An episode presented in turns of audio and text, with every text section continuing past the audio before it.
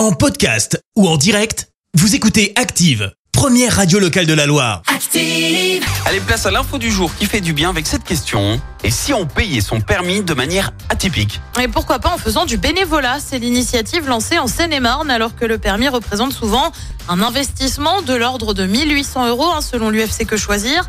Eh bien, dans la ville de Chelles, les jeunes de 18 à 25 ans peuvent obtenir un coup de pouce de l'ordre de 800 euros en échange. Eh ben, il faut s'engager pour bénéficier du dispositif. En revanche, il faut avoir le code et surtout euh, défendre. Le dispositif a été lancé il y a trois ans. Désormais, il donne des idées à d'autres collectivités. Une aide de 400 euros contre 35 heures. de- Merci, vous avez écouté Active Radio, la première radio locale de la Loire. Active.